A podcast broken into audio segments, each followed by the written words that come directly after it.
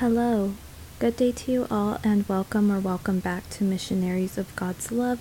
This is Lucy with Missionaries of God's Love in Tustin, California. And today's topic is going to be on Romans 14, verses 1 through 3. So let's begin by finding a comfortable place with little to no distractions. Once finding a quiet place, let's go ahead and sit down with our back straight neck and shoulders relaxed. Take a deep breath and invite the good Lord to tag along with us for the next couple of minutes.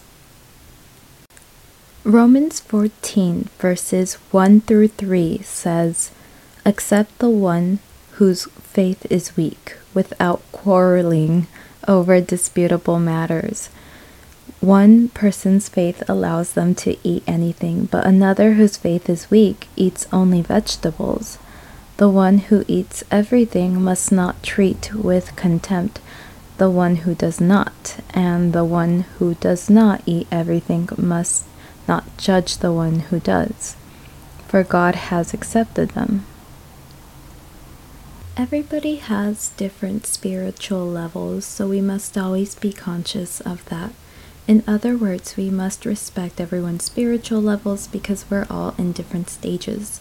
There might be some in the beginning or early stage of faith, while others are more advanced. We shouldn't judge or hate another person based on their spiritual level.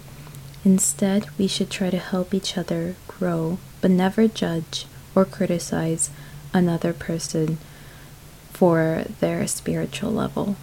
And now with that being said, I would like to say many thanks to everyone who listened to this recording. And as we end this meditation, say, Speak, Lord, for your servant is listening.